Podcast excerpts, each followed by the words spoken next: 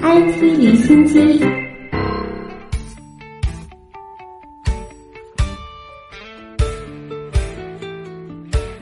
IT 离心机，一起来关注科技热点。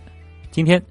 ，G 六零脑智科创基地合作协议在松江签署，并揭牌成立中国科学院脑科学与智能技术卓越创新中心和上海脑科学与类脑研究中心。根据介绍，G 六零脑智科创基地项目主要包括脑科学与类脑智能产业发展平台、后期产业化平台等核心功能。将建设非人灵长类疾病模型研发、脑功能与类脑智能研发，以及脑疾病诊断、药物检测与干预手段研发等三大功能孵化平台，带动新型脑智科技产业发展。基地呢，预计落户松江佘山高新科技园，土地规划首期大约二百二十亩，引入社会资本投资，首期呢大约是五十亿元。中国中车在深海装备领域再进一步。昨天，中车时代电器旗下的 SMD 上海宣布，由其生产的国内最大马力的三千米级重型工作机无人遥控潜水器下线。这是中国中车在二零一五年并购英国深海机器人公司的 SMD 公司之后啊，在国内研制生产的首台套的深海装备。这次下线的无人遥控潜水器，目前呢是全球范围内功率最大。这一款潜水器能够深入三千米深的海底，轻松提起四吨的重物。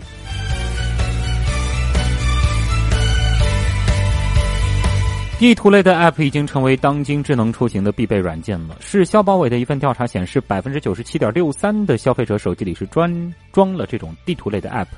但是百分之八十二点五九的消费者担心地图类 App 会泄露个人信息。个人信息保护也成为消费者关注的焦点。那么，消费者的这种担心有道理吗？来听东莞记者胡明觉的报道。那根据这次市消保委对于像百度地图、高德地图、腾讯地图、搜狗地图和图吧导航五款主流地图的一个 APP 的一个评测结果，结果显示呢，除了腾讯地图之外，包括像百度地图、高德地图在内的四款主流的地图类的 APP 呢，它都是有不同程度的过度索取用户个人信息权限的行为。那这样一些个人信息权限呢，在业内啊，大家都叫做是这个敏感权限。也就是呢，它会涉及到一些这个用户的隐私，比如说包括你的电话、定位、存储空空间、麦克风、相机、短信、通讯录等等。那比如说像定位类啊，因为我们知道我们在使用这样一些地图的时候呢，你是需要去这个看你具体位置在哪里，然后它可以相应给出的一些你的路线图等等。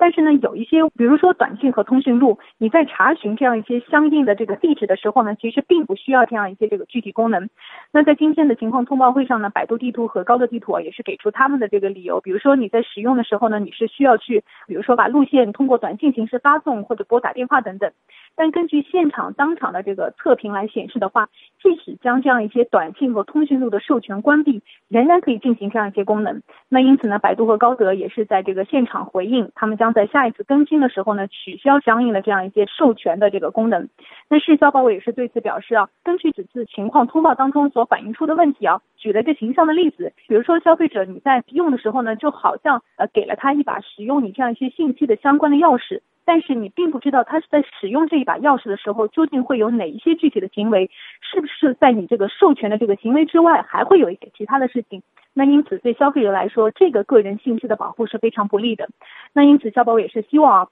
一方面呢，企业要去梳理一下哪些与功能不相匹配的，就不应该去要求消费者来提供这样一个权限。同时，涉及到个人隐私，比如说你的确是需要使用到你的通话拨号的功能等等，那是不是可以推出一种叫做一次性的授权的这样一个选项？也就是使用完之后，这一把钥匙呢是应该这个没收的。使用之后呢，这个授权没了，就应该是自动关闭。那也是希望通过推动这样一些。相应的机制的推出，包括软件的这个更新，使得我们在使用这些 A P P 的时候都能够更加的合理和安全。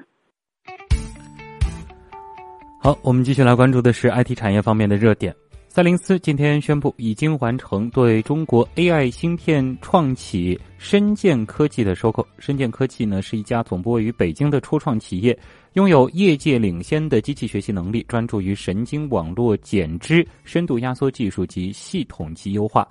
自二零一六年成立以来，深建科技呢一直基于赛灵思的技术平台开发机器学习解决方案。两家公司呢合作密切，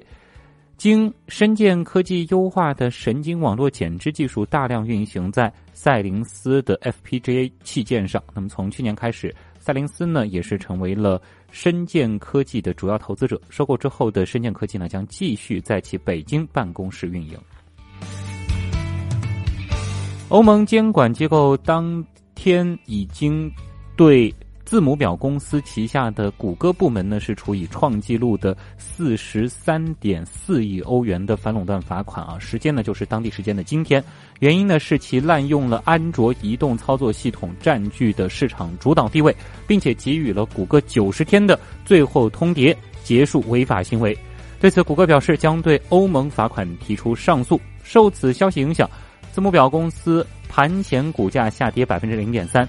根据欧盟监管方针，监管机构原本可对谷歌处以最高一百一十亿美元的罚款，也就是说，相当于字母表公司全球年度营收的百分之十。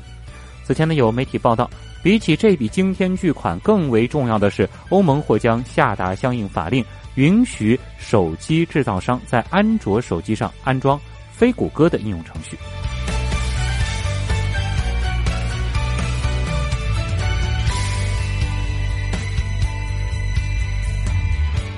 沃尔玛正在考虑推出订阅流媒体视频服务，以与 Netflix 和亚马逊的 Prime 竞争。根据业内人士透露，沃尔玛呢正在考虑每月价格低于八美元这样子的一种服务形态。Netflix 呢一直是在稳步提高它的服务价格，现在每月的费用是在八美元到十四美元之间，而亚马逊每月为 Prime Video 的服务是收费八点九九美元。沃尔玛呢，也在考虑提供广告支持的免费服务。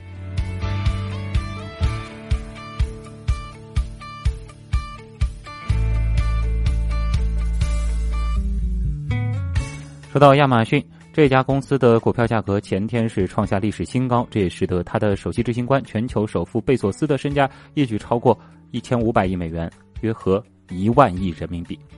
然而，当天会员日促销，亚马逊遭遇电商平台瘫痪的尴尬。今年以来，亚马逊的股票价格大涨近六成，企业市值是紧追苹果，超过了八千九百亿美元。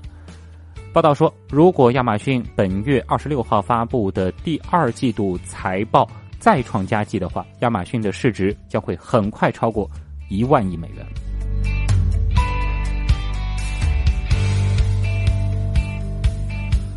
新出行方面，波音公司昨天在公司内部成立了一个新部门，希望在快速发展的自动飞行汽车市场探索商机。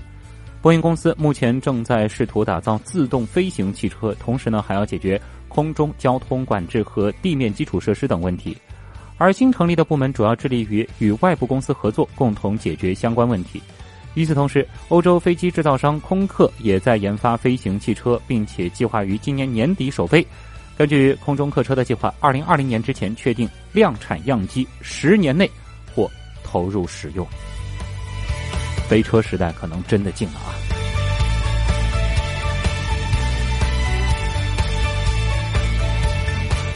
从澳大利亚市场撤退之后，OFO 继续收缩海外市场半径。OFO 将在未来几周内退出德国市场。据了解，德国首都柏林目前是 OFO 唯一的投放地。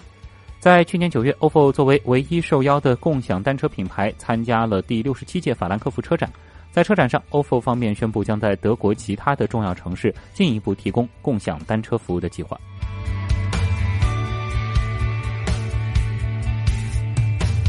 美国 Momentum Dynamics 公司呢，在田纳西州查塔努加试运行了一款两百千瓦的无线充电系统。为公交车提供充电服务支持，这是美国第二款车用无线充电系统，可以在上下课的时候为公交车辆充电。Momentum 充电系统被安装在车的车行道上，使车辆在停靠的时候完成多次充电。尽管充电时间很短，但是车载电池呢可以获得充足的能量，使车辆完成循环回路，因而对车辆的续航里程数的限制并不明显。除了用于公交车，这项技术呢还可被用于电动车、自动驾驶汽车及商用卡车。据了解啊，还会有更多车用无线充电系统将于今年被安装在美国境内，并于明年安装到欧洲境内。